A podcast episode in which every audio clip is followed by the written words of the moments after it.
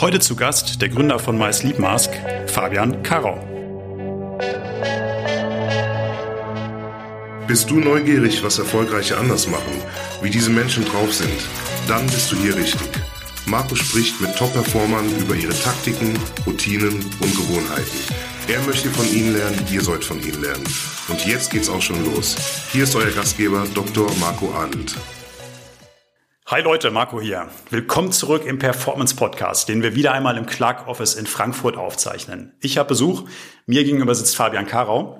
Hier im Podcast muss sich bekanntlich niemand selbst vorstellen. Das mache ich. Fabian darf sich jetzt nochmal eine Minute zurücklehnen. Auf geht's. Fabian ist 40 und gelernter Wirtschaftsingenieur. Sein Studium hat er in Trier absolviert. Von 2007 an hat er viele Jahre im Eventmanagement gearbeitet. Dort hat er Großevents mit bis zu 3000 Teilnehmern organisiert. Zum Beispiel für Audi, Bayer oder auch die Generali-Versicherung. Sein Orga-Talent hat Fabian im Laufe der Zeit außerdem als Projekt- und Ökosystemmanager unter Beweis gestellt und dabei immer mehr Berührungspunkte mit der Startup-Welt bekommen. Seit 2017 ist er in einer Doppelrolle unterwegs. Erstens bei The Ecosystem Company, wo er sich um das Startup-Ökosystem Frankfurt-Rhein-Main kümmert. Und zweitens als Manager bei PwC, wo er sich um das Next Level Startup Programm kümmert. Dabei hat Fabian, wie es scheint, so viel über die Startup-Welt gelernt, dass er nun obendrauf noch selbst gegründet hat, nämlich My Sleep Mask. Dabei handelt es sich um eine spezielle Schlafmaske mit zum Beispiel integrierbaren Kühl- und Wärmeelementen. Fabian selbst hat das Produkt entwickelt, weil er seit seiner Kindheit an Migräne leidet. Seine längste Migräneattacke dauerte fünf Tage lang. Schon krass. Mit My Sleep Mask hat Fabian ein klares Ziel. Oton, ich möchte den Menschen helfen, erholsam zu schlafen, egal wo, wie oder wann. Und bei diesem Ziel hat er nun auch noch Unterstützung von Ralf Dümmel und Nico Rosberg. Fabian war nämlich letzte Woche bei die Hürde der Löwen und hatte einen Deal mitgebracht. Mal schauen, was wir dazu heute noch hören. Kleiner Spoiler, auf jeden Fall werden wir heute viel zum Thema Schlafen hören. Soweit so gut. Lieber Fabian, willkommen im Performance Podcast. Hallo Marco, vielen Dank für diese gut recherchierte Intro. Schön, dass du da bist. Bist du bereit? Ich bin bereit, ja. Hattest du Kopfschmerzen, als du heute aufgestanden bist? Das klingt jetzt zweideutig, als ob ich Kopfschmerzen gehabt hätte, hierher zu kommen. Nein, ich hatte keine Kopfschmerzen. Ähm, und normalerweise, ich nehme an, du spielst auf Migräne an, äh, habe ich morgens beim Aufstehen auch nie Kopfschmerzen. Wann bist du denn aufgestanden heute? Äh, es ist witzig, weil äh, gerade heute habe ich tatsächlich ein bisschen verpennt. Äh, der Wecker ging zwar um halb sieben, aber ich habe erst äh, tausendmal Snooze gedrückt und bin erst um, ich glaube, Viertel vor acht äh, habe ich es geschafft, aus dem Bett zu kommen. Aber 6.30 Uhr ist so deine normale Zeit.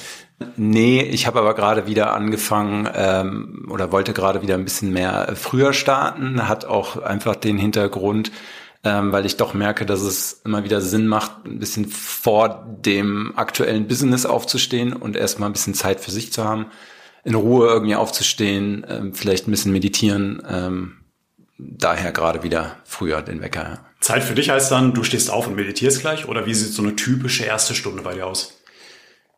Ja, ähm, doch, das ist eine der ersten Tätigkeiten. Die anderen lassen wir jetzt mal weg.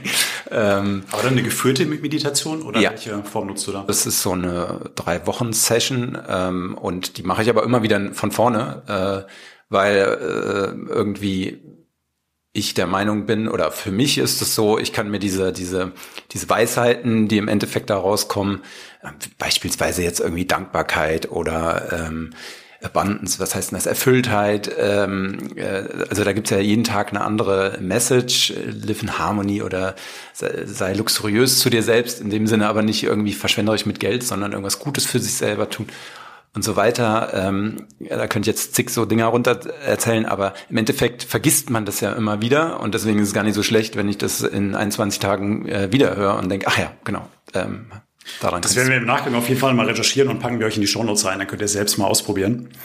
Wann gibt's denn Frühstück bei dir?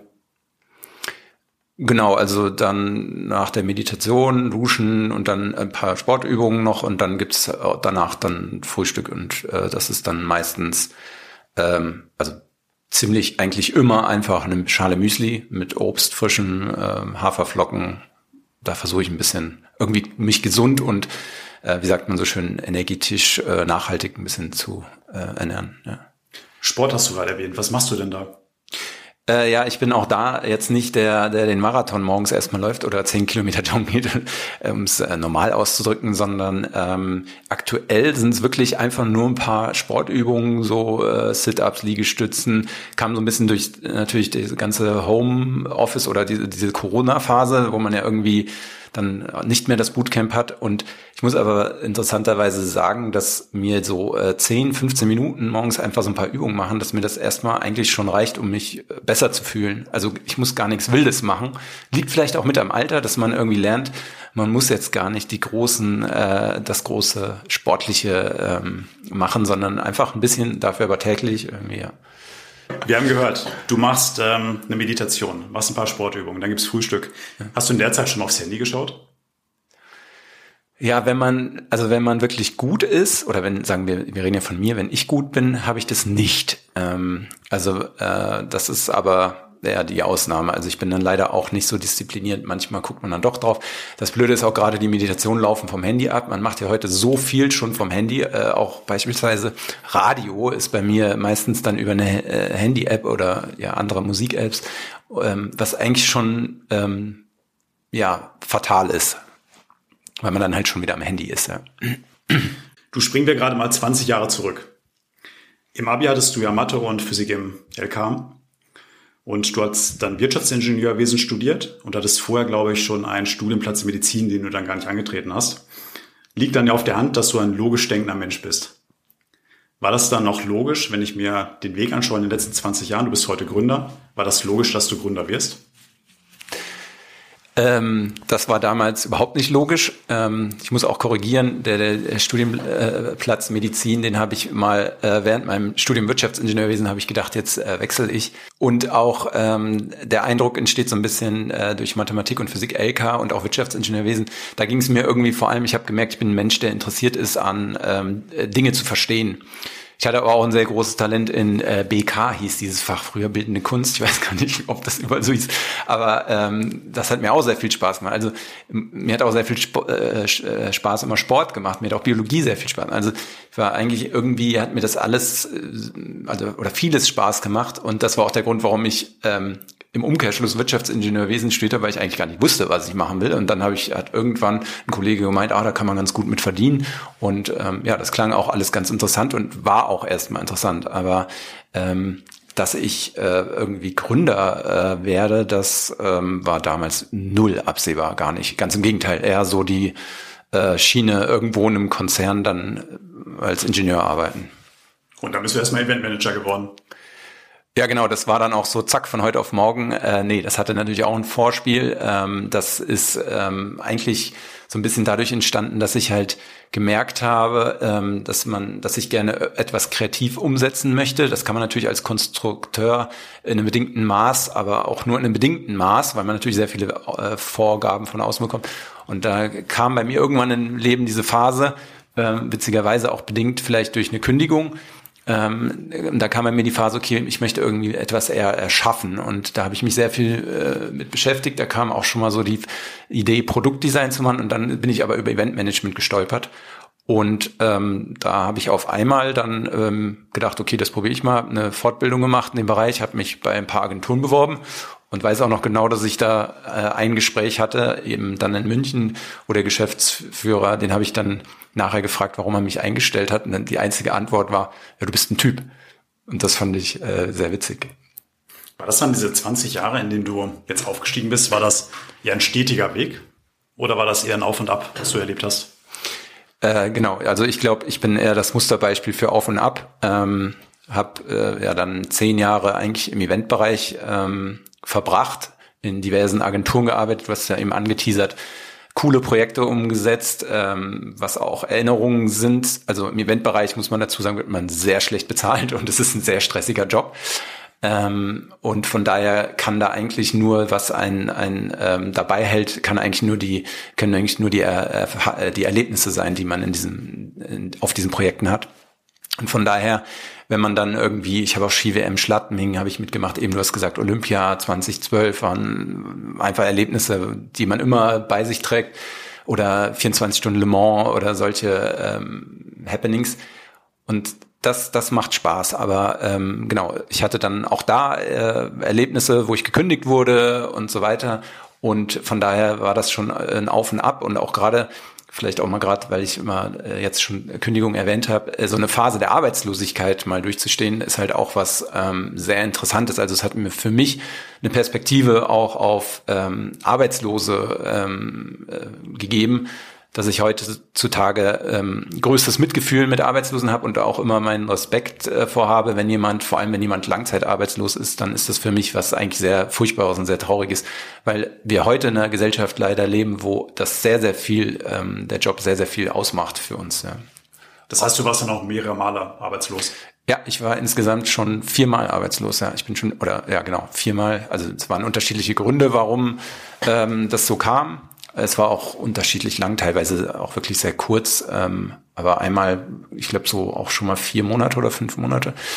Und dann, ähm, gerade als junger Mensch macht man sich ja da auch Gedanken, ne, hey, wie geht's weiter? Und irgendwann entwickelt man natürlich auch hm, eine gewisse Angst. Das ist so wie ähm, ich mir auch eine Angst zum Beispiel mit Migräne hatte einfach vom Job. Das ist auch was, was ich gerade auch als Feedback von vielen bekomme.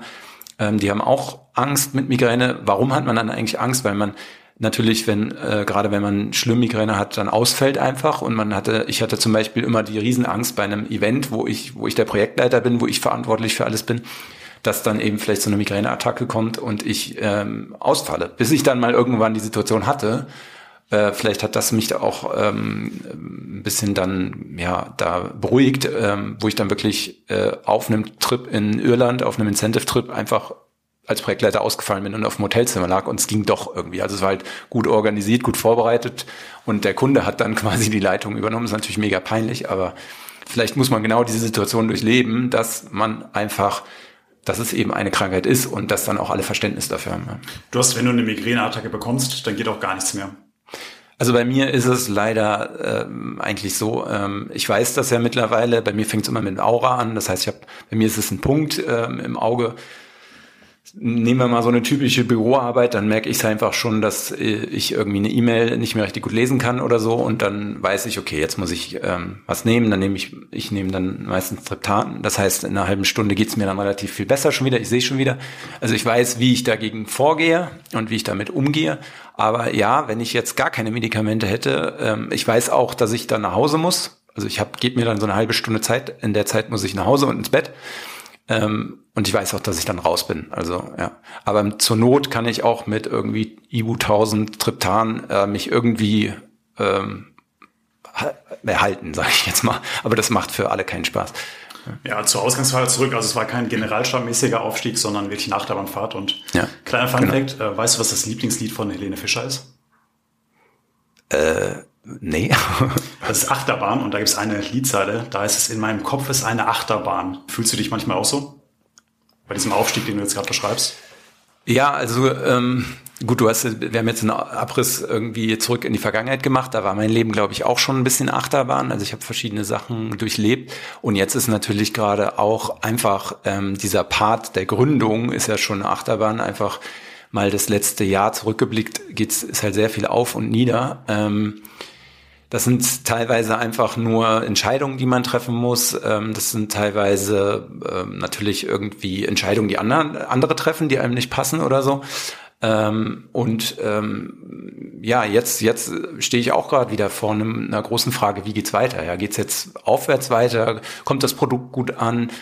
für mich ist natürlich entscheidend, dass es den Leuten hilft und dass die Leute, ja, also ich habe mir damit geholfen und mein größter Wunsch ist halt, dass ich anderen Leuten auch damit helfen kann und dass da positives Feedback kommt. Aber natürlich, ich merke auch schon, dass äh, man mit auch mit Kritik umgehen lernen muss. Ne? Ist eine schöne Brücke zu unserem nächsten Thema. Lass mal reinspringen in deinen Deal bei Die Höhle der Löwen. Die Folge wurde ja letzte Woche Montag auf Vox ausgestrahlt. Du hast einen Deal geholt mit Ralf Dümmel und Nico Rosberg. Stellen wir uns mal die Szene vor, wie du durch die Tür ins Studio kommst und danach dann acht Kameras auf dein Gesicht gerichtet sind. Mich würde mal interessieren, was hast du in den 24 Stunden vorher gemacht? Nimm uns da mal mit, wie war das? Ja, dann würde ich gerne vielleicht sogar fünf Tage zurückblicken, weil ähm, ich habe dann, ich glaube, es war der Donnerstag, wo ich den Anruf bekommen habe, ja, am Dienstag wirst du gedreht Und ähm, das war so ein bisschen, ja, du guckst mich gerade mit großen Augen an, das war so ein bisschen äh, auch für mich sehr, sehr kurzfristig dann. Ähm, und in diesen fünf Tagen habe ich halt sehr viel vorbereitet.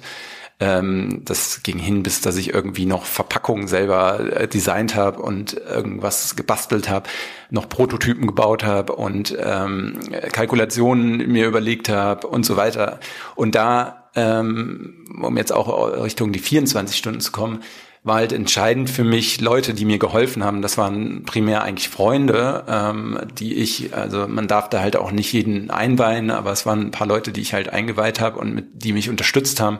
Sei es ähm, einfach zu überlegen, äh, was erwartet mich, äh, worauf solltest du vorbereitet sein, die Fragen irgendwie, was könnte kommen, die Zahlen ein bisschen durchgehen, aber auch, und da hat mir auch eine ähm, Freundin geholfen, ähm, mich mental einfach darauf vorzubereiten. Und äh, ja, sich irgendwie ein bisschen Selbstsicherheit zu geben, weil man ja einfach auch weiß, okay, das wird eine aufregende Situation.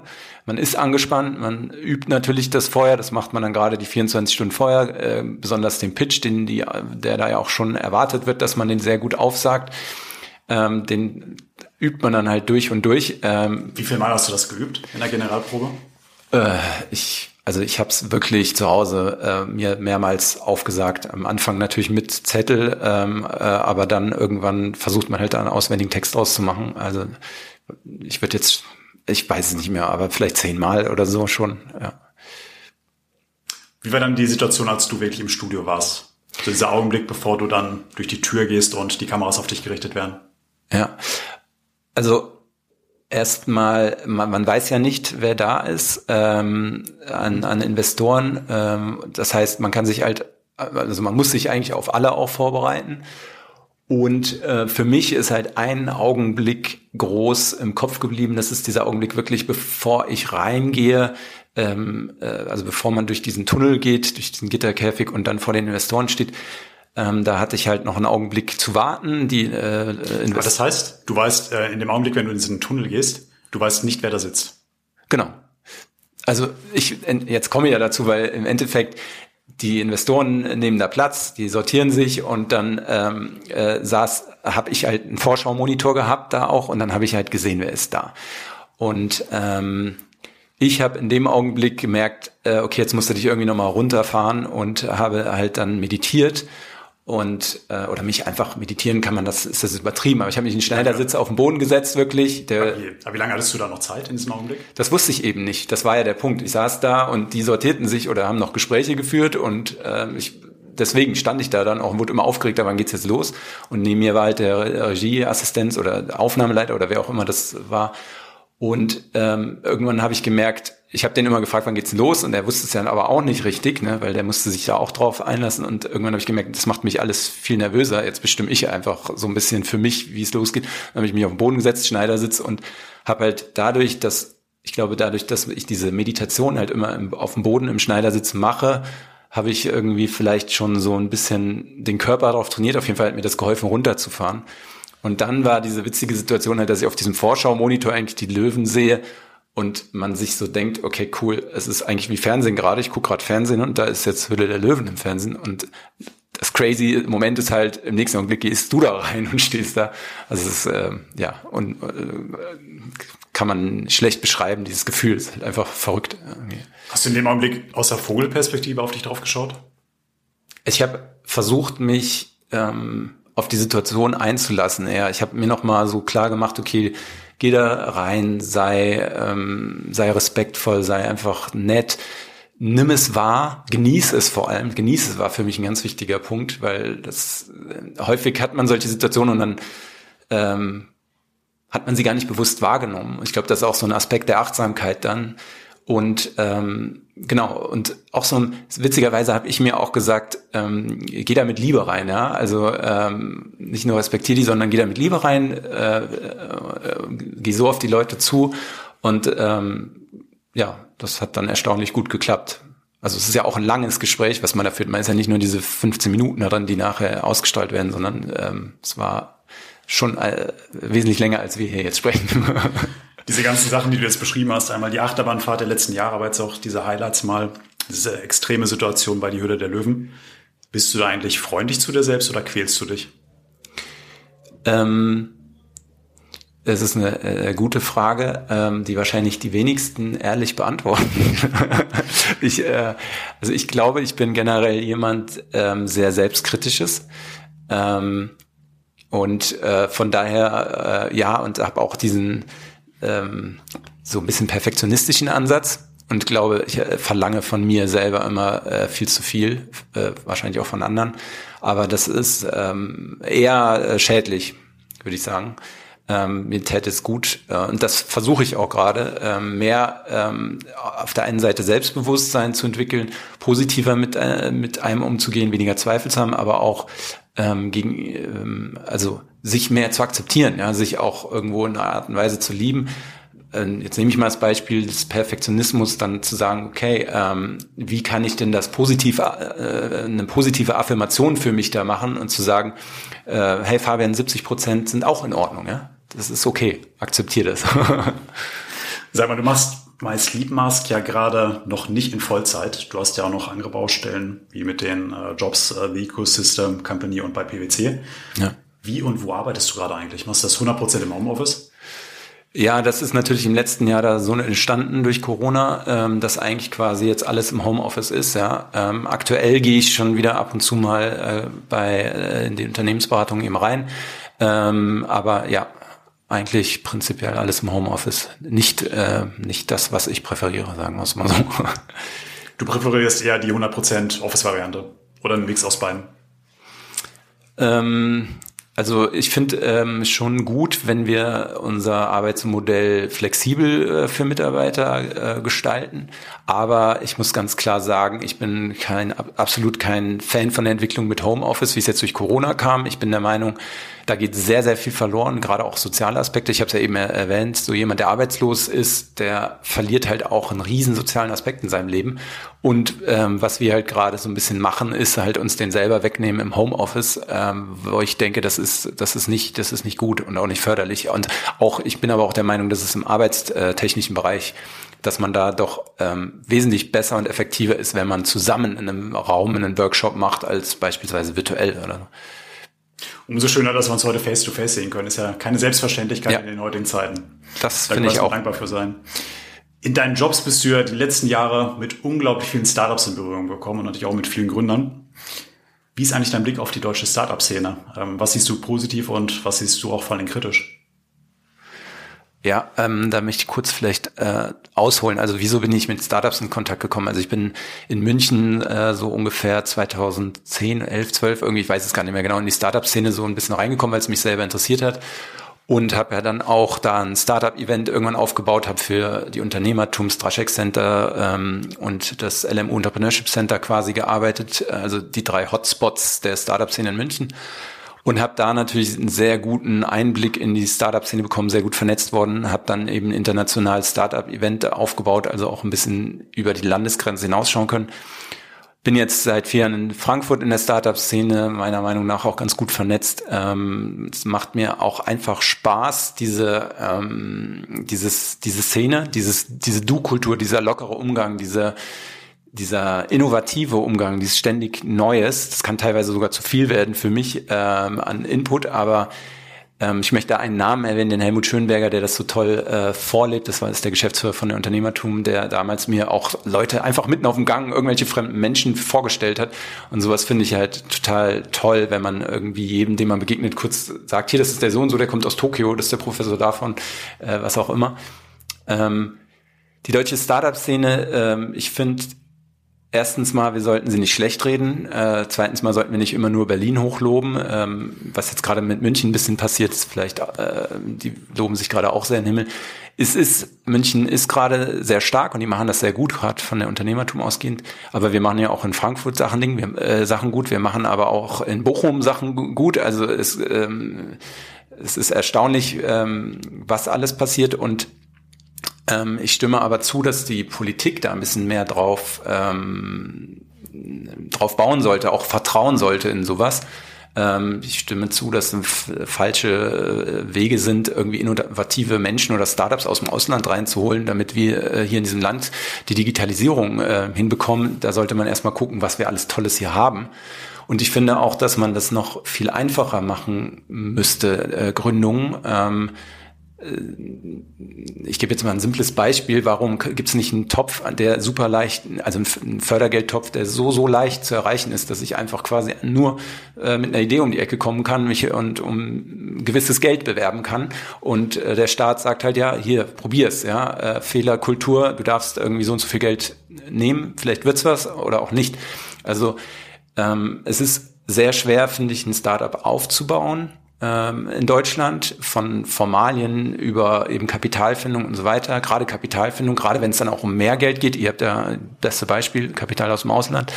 Ähm, aber äh, da, da also das ist das eine, das Aufbauen und das andere ist halt dann natürlich auch, man will ja auch damit Geld verdienen und da kommt halt auch wieder ähm, sehr viele Steuern und sehr viele Hürden. Ähm, ich finde, das ähm, könnte man in Deutschland eben noch leichter machen, ja, dass es noch mehr in die Richtung geht. Und ich, ich bin der festen Überzeugung, dass Innovation gefördert werden muss. Und Innovation heißt für mich auch Startups, also Leute, Leuten den Freiraum lassen. Bei den ganzen Baustellen, die du hast, wie hältst du dich da eigentlich auf den Laufenden?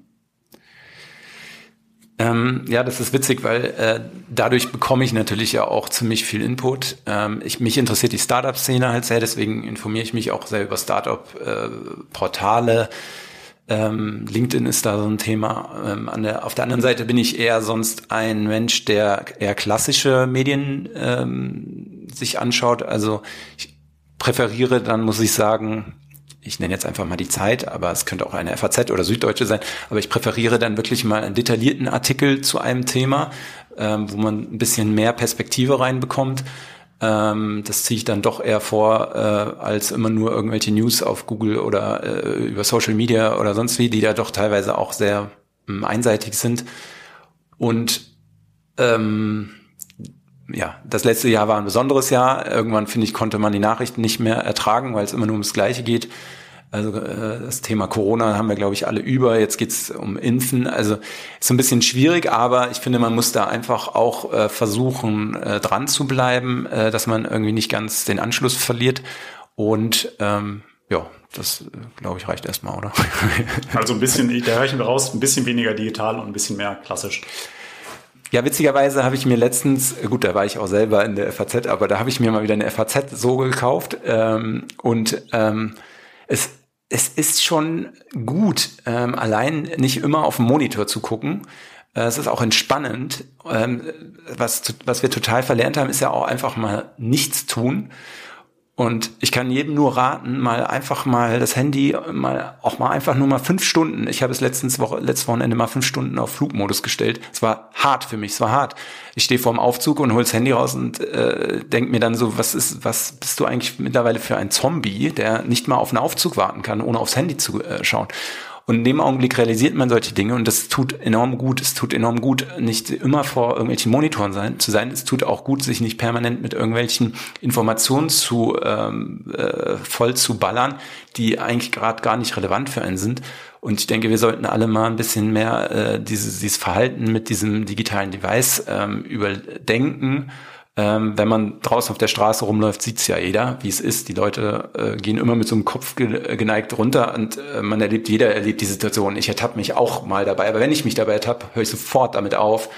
Aber wenn man dann irgendwie äh, von einem Fußgänger fast überrannt, äh, umgerannt wird, weil der überhaupt nicht guckt, wo er hinläuft, dann denkt man, spätestens, okay, also hier läuft was falsch. Und ich bin, da bin ich der Meinung, Digitalisierung ist sehr wichtig in vielen Bereichen, aber Digitalisierung heißt halt auch viele Bereiche, heißt Industrie, ja, da hilft's bestimmt, irgendwie IoT oder sonst was.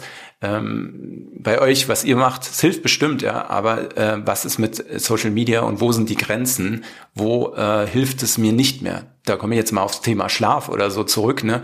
Ähm, ich muss nicht alles tracken. Ich muss nicht meinen Sport tracken, ich muss nicht meinen Schlafrhythmus tracken, sondern ich glaube, in manchen Bereichen sollten wir einfach mal wieder lernen, äh, zur Ruhe zu finden kommen und äh, einfach in unsere menschlichen Anlagen vertrauen. Und ähm, ich glaube, es ist viel wichtiger, dass wir uns eben runterbringen und einfach mal wieder, was ich gerade sagte, auch vielleicht mal langweilen, ja, mal langweilen, weil das ist erstaunlich, was auf einmal im Kopf passiert, wenn man sich langweilt, ähm, was vielleicht auch manchmal zu reflektieren führt und vielleicht auch ganz hilfreich ist.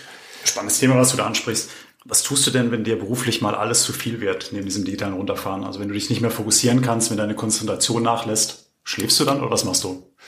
Ähm, nee, also mich meistens beschäftigen mich Dinge dann und dann gehe ich, ähm, also das, was mich am meisten runterbringt, ist in den Wald gehen. Also ich fahre, springe ins Auto, fahre in den Wald und gehe da und ich finde, also ich persönlich kann nirgends besser abschalten als im Wald. Das hat äh, natürlich einmal die Luft, einmal aber auch das Grün beruhigt und aber ganz ehrlich auch die Bewegung und zu guter Letzt ist es für mich halt dieses Ding, dass man ähm, im Wald äh, merke ich halt, es ist alles gut. Alles ist gut, Fabian. Du bist einfach nur hier. Du bist einfach nur ein Staubkorn auf diesem Planeten irgendwie. Es ist alles, alle Sorgen, die du dir machst, sind bringen dich nicht weiter und machen keinen Sinn, alle Ängste oder was. Und du bist eigentlich auch total irrelevant. Ja? Du bist hier nur vorübergehender Gast. Und ähm, ich finde, da kommt man richtig herrlich runter und kann ähm, Themen, die gerade noch ein Riesenproblem in einem Kopf waren, sich ähm, sehr gut beiseite schieben. Danke fürs ehrliche Teilen. Wir biegen jetzt so langsam auf die Zielgerade ein. Unsere 30 Minuten sind jetzt so ziemlich um. Schlafen ist heute unser Top-Thema, ihr habt schon alle gemerkt. Und wir hören natürlich auch mit Schlafen auf. Was machst du denn in den letzten 15 Minuten, bevor deine Augen zufallen?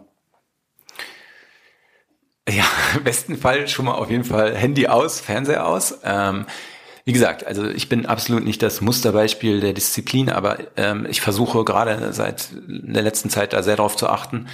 Ähm, es gibt auch so ein paar, äh, es kommt mir jetzt nur gerade spontan so simpelste Tricks, wie zum Beispiel Walnüsse äh, noch essen abends, die eben ähm, oh, hilf mir jetzt gerade, ich glaube, es ist äh, Melatonin-Ausschüttung. Ähm, also es schüttende Walnüsse helfen auf jeden Fall bei der Produktion von diesem Schlafhormon.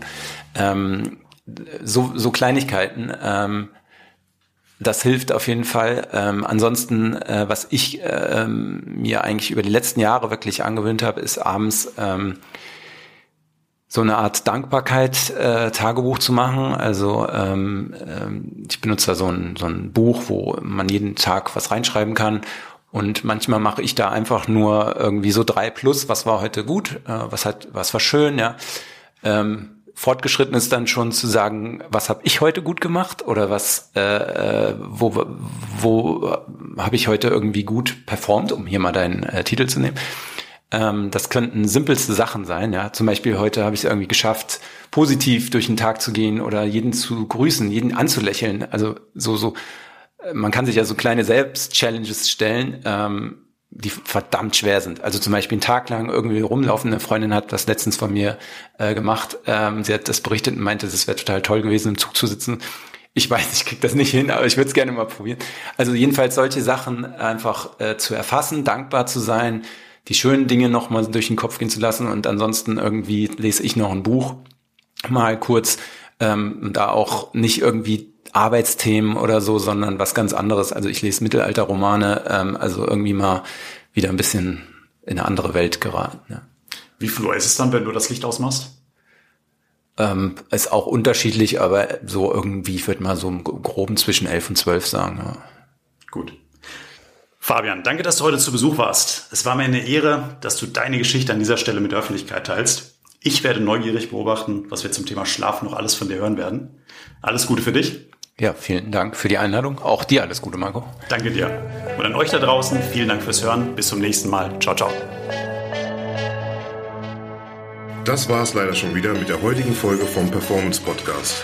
Wenn es dir gefallen hat, dann lass uns eine 5-Sterne-Bewertung da. Und nicht vergessen, abonniere diesen Podcast, um keine weitere Folge zu verpassen. Ich hoffe, wir hören uns beim nächsten Mal wieder. Bis dahin, denk immer dran. Machen ist wie wollen, nur krasser.